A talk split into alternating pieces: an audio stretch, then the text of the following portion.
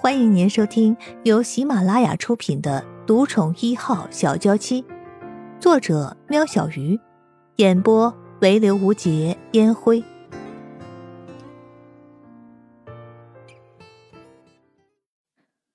第七十一集，手放上门把的时候，又回头交代了几句：“啊，如果明天家里还没有人煮饭，别叫外卖，打给我，至少保证干净新鲜。”啊，是是是，你怎么成老妈子了嘛？有事打给我，记得。江磊实在是放心不下，让一个像小孩子一样的女人照顾两个小婴儿。Yes sir。声音人学港片来了个立正敬礼。一天的疲惫，在深夜人静的时候，更让声音人觉得沉重。陆安觉和盛雪陆续的出事，他已经有点快支持不下去了。想起盛雪今天昏倒在大街上的样子，盛一人比叶盛更为自责，怪自己没有注意到盛雪的情况。而事情发生的时候，若不是正好有江磊在，他无法想象自己该何去何从。再加上晚上的事情，唉，这份情欠大了。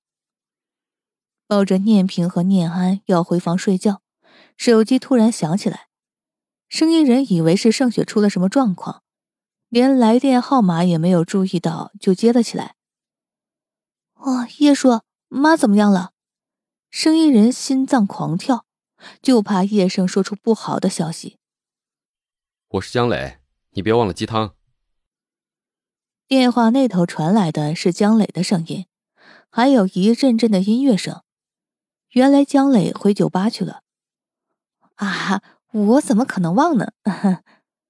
生意人干笑两声，吐了吐舌头后，小布跑到厨房，赶紧把火给关了。天，他连没煮饭都可以把房子给烧了，这算是他生意人的障碍吗？对厨房一切事务都无法处理的障碍。好，关了就好。明天你们几点去看你妈？江磊不经意的问着：“哦，吃过早饭吧？怎么了？”声音人想早点去看盛雪，顺便看叶盛要不要回来休息一会儿。虽然他预计叶盛肯定会留在医院照顾盛雪。没什么，随口问问。晚安。哦，晚安。声音人耸耸肩，没想太多就去睡觉了。只是隔天一早。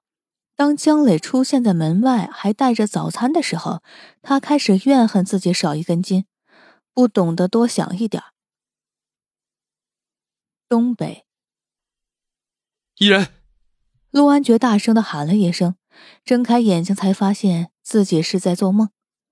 天还没亮，陆安觉从床上坐了起来，吃力的搬动着自己的双脚，盘起来继续做着左冷香交代给他的打坐。打坐，手重心静，利用意念探视自己的内在，达到行气运转于周身的效果。两个多月过去了，好不容易陆安觉抓到一点头绪，但最近却屡屡梦见生意人哭泣，让整个疗程的时间不如预期般顺利。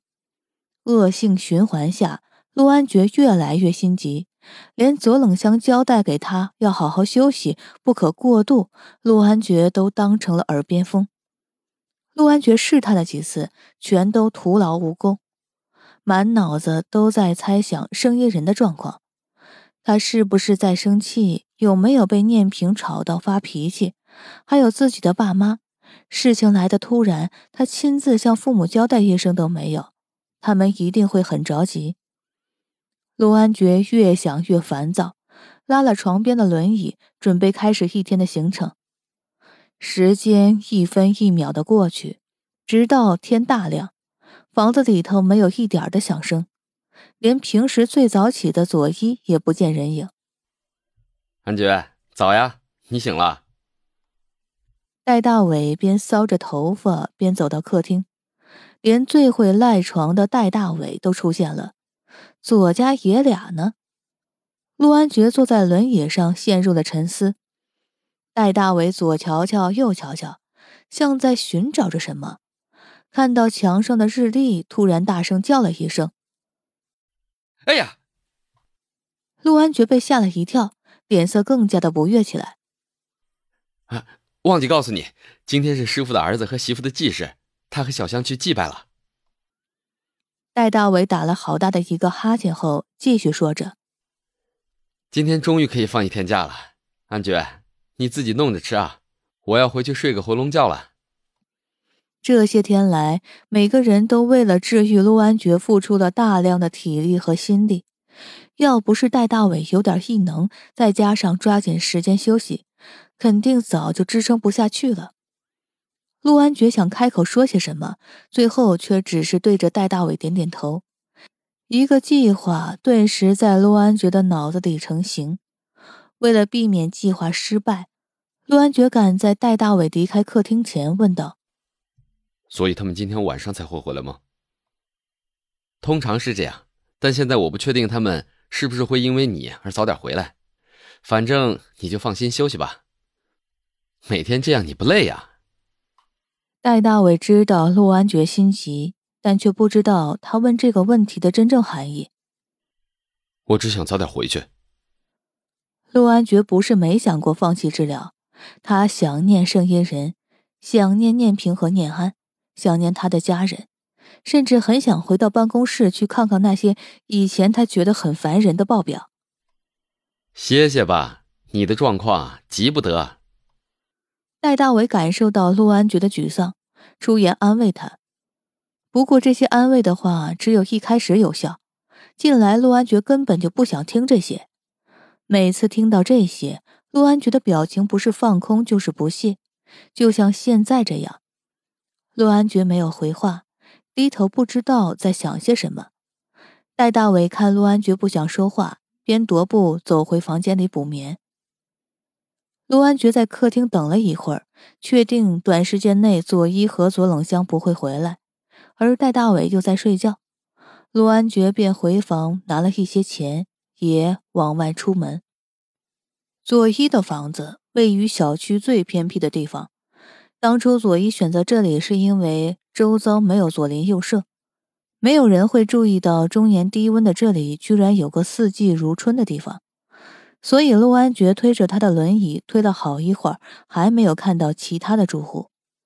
将近十分钟，陆安觉终于看到一栋白色的两层楼建筑。衡量了一下轮椅的电量，放弃手推，陆安觉直接操控着轮椅往建筑物的大门前进。陆安觉的速度变得很快，很快就来到了大门前，找到了电铃，直接按了下去。但等了好一会儿，却等不到有人来应门。陆安觉不死心的又按了几下，但结果还是一样。就在陆安觉终于说服自己放弃的时候，门开了。呃，你找谁啊？一个长相清秀但戴着大眼镜的女孩出现在门边，看样子年纪不到二十岁。不好意思，我来这里找朋友，但他临时有事外出，而我的手机在来的路上掉在出租车里，现在联络不上他，不知道你方不方便接我打一下电话？陆安觉真诚的口气配上出色的外表，从来没有吃过瘪。你要打电话？女孩透过厚重的镜片看着陆安觉，似乎在考量着陆安觉说话的真实性。没办法，他正在写侦探小说，脑子里总是会帮他身边的人编排着剧情。女孩子叫杨程程，是个小说作家。